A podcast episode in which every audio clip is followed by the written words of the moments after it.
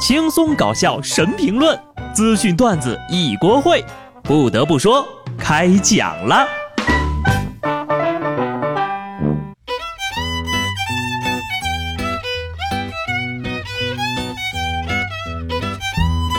Hello，听众朋友们，大家好，这里是有趣的。不得不说，我是机智的小布。本周呢，出了个大新闻，就是那个那个黑色的洞洞，终于被拍到了。礼拜三晚上，天文学家捕获的首张黑洞照片公布了。这是一九一五年爱因斯坦预言黑洞存在之后呢，人类首次目睹黑洞的真容。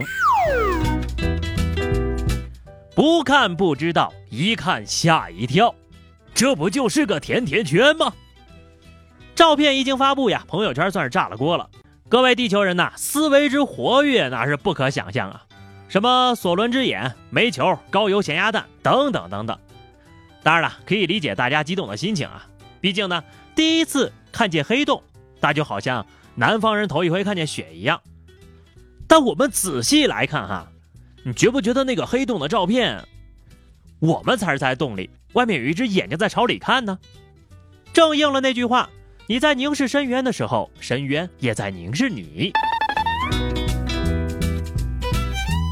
黑洞照片一经公布，随之而来的当代互联网奇景。现代迷信之黑洞许愿，转发这个黑洞照片就能吸走你的霉运哟。正当我也想要转发的时候，就有网友发现呢，视觉中国网站居然在黑洞照片上标注了版权。对此呢，视觉中国方面呢回应称啊，黑洞照片呢是属于一个 Event Horizon Telescope 组织，视觉中国呢通过合作伙伴获得了编辑类的使用授权。好吧。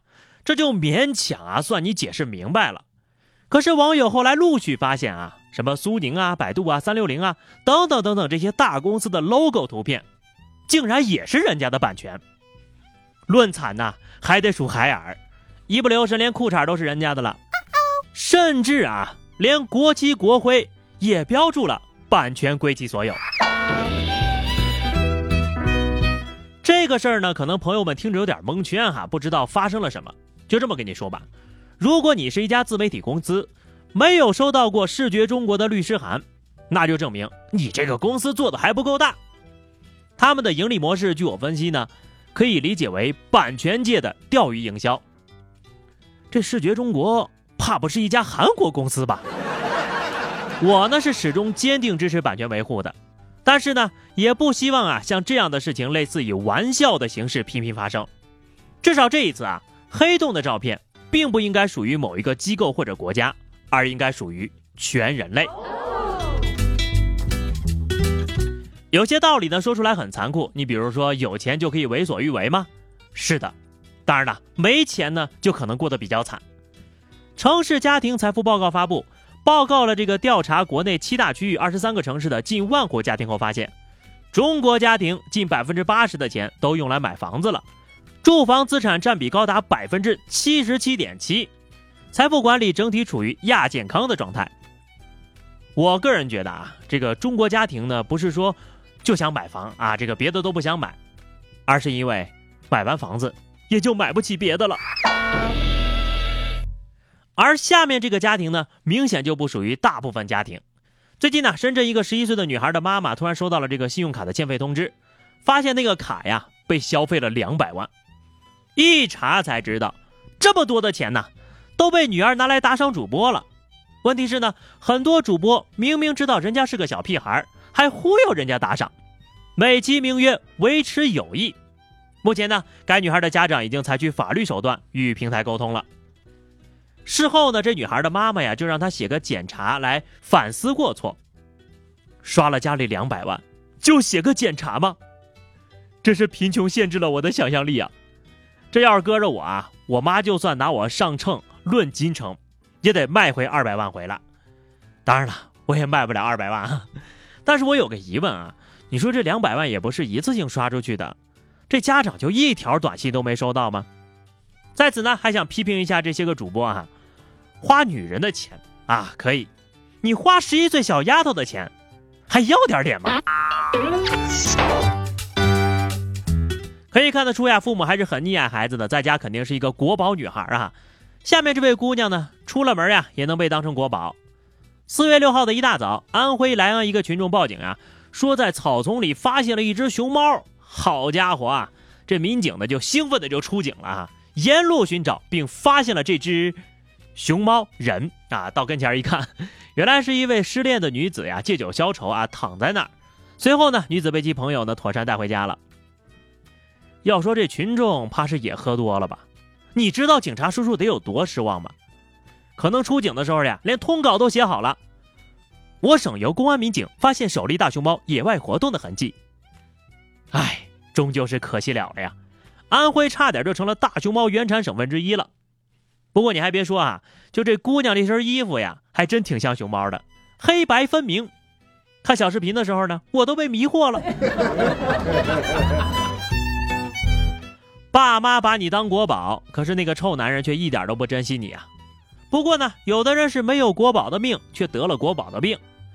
前两天在北京大兴啊，一个男子违法停车，不接受两百块钱扣三分的处罚，还联合老母亲妨碍公务，质问交警是不是穷疯了。随后呢，还掏出手机拨打幺幺零，说要投诉交警贪污。之后呢，他媳妇儿呀又去大闹派出所，结果是什么？一家三口喜提拘留。打虎亲兄弟，上阵父子兵，坐牢怎么少得了一家人呢？一家人就是要齐齐整整呀。话说拘留所吃团圆饭听起来也不错啊，那么这个坐牢套餐是不是要加久一点呢？最后呢，再给大家揭个秘啊，你朋友圈里炫的富都是真的吗？在电商平台搜索发现，有人专门满足你的炫富需求，包含豪车、现金、旅游等数千个小视频。店家说了，只要八块钱就能加上你的生意。此外呢，还提供豪车的假订单、朋友圈的假定位等等服务。最重要的是，还招收代理，拉你入伙儿。哎，所以说我朋友圈里那些微商也不一定都赚钱呢，说的我都有点心动了。不过啊，你就算炫富，你也得炫个厉害的。你比如黑洞里旅游一圈多少钱？给我来一个。话说回来啊，人家真正有钱的还在赚你这六块钱呢，而你呢还在假装炫富。不过这六块钱还是有点贵哈，人家喜提和谐号都不用花钱。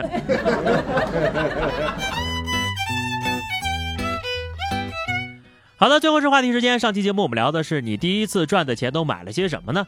听友啰嗦先生说，第一次赚钱呢是第一次发工资，用自己赚的钱呢用来踏实哈，就是有点少，只够生活费呀，还买啥呀？要啥自行车？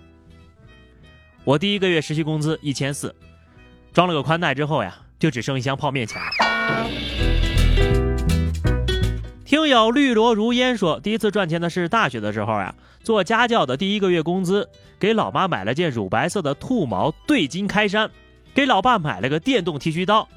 哎呀，那是二十多年前了，暴露了年龄啊！哈哈，没事没事啊，我们假装不会算数。